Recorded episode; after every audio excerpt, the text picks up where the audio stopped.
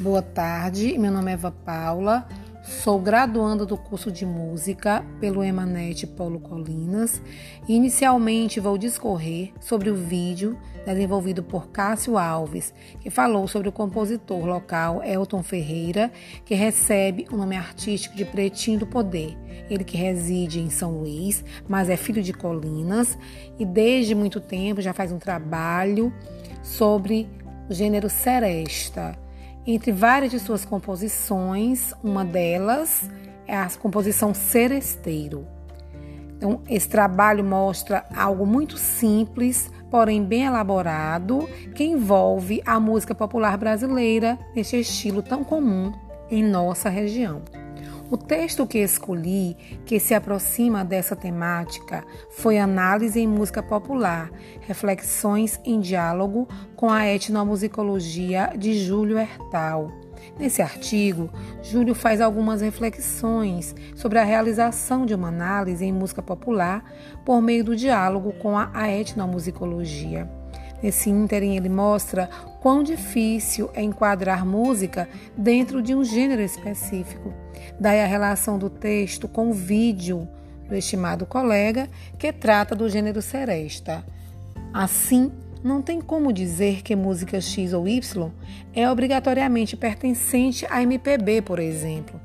De acordo com o antropólogo Anthony Seger, abre aspas, a visão separada das partes nem sempre gera interpretação correta do que está sendo examinado. Fecha aspas. Nas palavras do autor, Julertal diz que nem sempre desmembrar as partes de uma composição ou separá-las de uma sequência mais extensa para a realização de uma análise traz resultados satisfatórios para uma pesquisa principalmente do ponto de vista do insider de uma determinada cultura musical. Dando continuidade, então, à minha análise, vem agora falar a respeito do trabalho da cara colega Leila. Ela que fez um vídeo, né, é, de referências etnográficas claras, desde a biografia que ela apresenta da compositora quanto das imagens que mostra da cidade de Fortuna, fazendo relação com a letra do hino que é lida e também tocada durante toda a execução. O nome da fortunense a quem ela faz essa descrição é Rosimeire Freire Calado, uma compositora da letra do hino de Fortuna. É possível constatar dessa forma quão rica e bem elaborada foi a atividade da estimada colega, que aborda todo um sentimento de amor à terra natal e respeito às belezas naturais e culturais que possui Fortuna. Assim, o texto a que eu me referi, que eu utilizei para inserir dentro do vídeo examinado foi a herança da tradição de oralidade na música brasileira de Antônio Cândido. Ele que diz o seguinte: a comoção pós-independência trouxe o discurso emotivo como forma de atrair leitores ouvintes, criando um elemento fundamental na relação escritor-público, o nativismo, que logo se tornou nacionalismo. E assim, suas palavras, ele diz, abre aspas, o nativismo e o civismo foram grandes pretextos, funcionando como justificativa da atividade criadora, como critério de dignidade do escritor, como recurso de atrair o leitor e, finalmente, como valores a transmitir, fecha aspas. Dessa forma, pode-se observar na obra da fortunense Rosimeire exatamente essa preocupação em externar nativismo, o nacionalismo, o civismo tão expressivos na letra desse belíssimo hino em homenagem à Fortuna Maranhão. Aqui então encerro meu trabalho, agradeço, obrigada e boa tarde.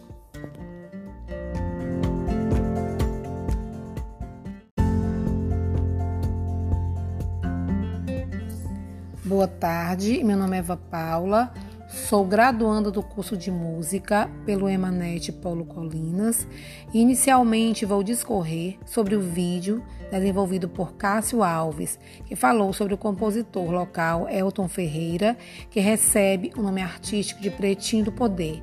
Ele que reside em São Luís, mas é filho de Colinas e desde muito tempo já faz um trabalho sobre o gênero seresta entre várias de suas composições, uma delas é a composição Seresteiro. Então, esse trabalho mostra algo muito simples, porém bem elaborado, que envolve a música popular brasileira neste estilo tão comum em nossa região. O texto que escolhi, que se aproxima dessa temática, foi Análise em Música Popular, Reflexões em Diálogo com a Etnomusicologia de Júlio Hertal. Nesse artigo, Júlio faz algumas reflexões sobre a realização de uma análise em música popular por meio do diálogo com a etnomusicologia. Nesse ínterim, ele mostra quão difícil é enquadrar música dentro de um gênero específico. Daí a relação do texto com o vídeo do estimado colega que trata do gênero seresta. Assim, não tem como dizer que música X ou Y é obrigatoriamente pertencente à MPB, por exemplo. De acordo com o antropólogo Anthony Seger, abre aspas, a visão separada das partes nem sempre gera interpretação correta do que está sendo examinado. Fecha aspas. Nas palavras do autor, Julertal diz que nem sempre desmembrar as partes de uma composição ou separá-las de uma sequência mais extensa para a realização de uma análise traz resultados satisfatórios para uma pesquisa principalmente do ponto de vista do insider de uma determinada cultura musical. Dando continuidade, então, à minha análise, vem agora falar a respeito do trabalho da cara colega Leila.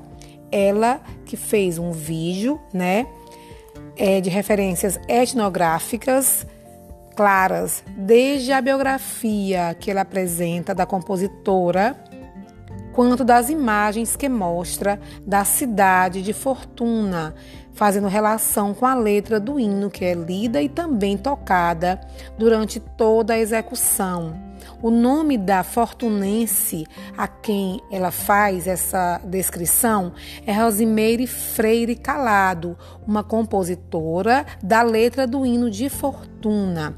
É possível constatar dessa forma quão rica e bem elaborada foi a atividade da estimada colega, que aborda todo um sentimento de amor à terra natal e respeito às belezas naturais e culturais que possui Fortuna.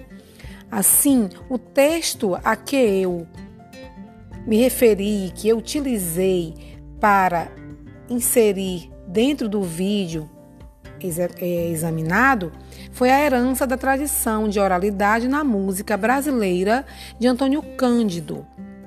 Ele que diz o seguinte: a comoção pós-independência trouxe o discurso emotivo como forma de atrair leitores ouvintes, criando um elemento fundamental na relação escritor-público, o nativismo, que logo se tornou nacionalismo.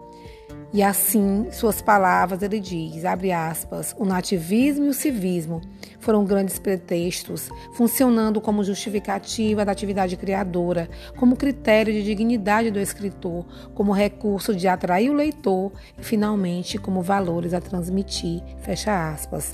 Dessa forma, pode-se observar na obra da fortunense Rosimeire exatamente essa preocupação em externar nativismo, o nacionalismo, o civismo, tão expressivos na letra desse belíssimo hino em homenagem à Fortuna Maranhão. Aqui então encerro meu trabalho, agradeço, obrigada e boa tarde.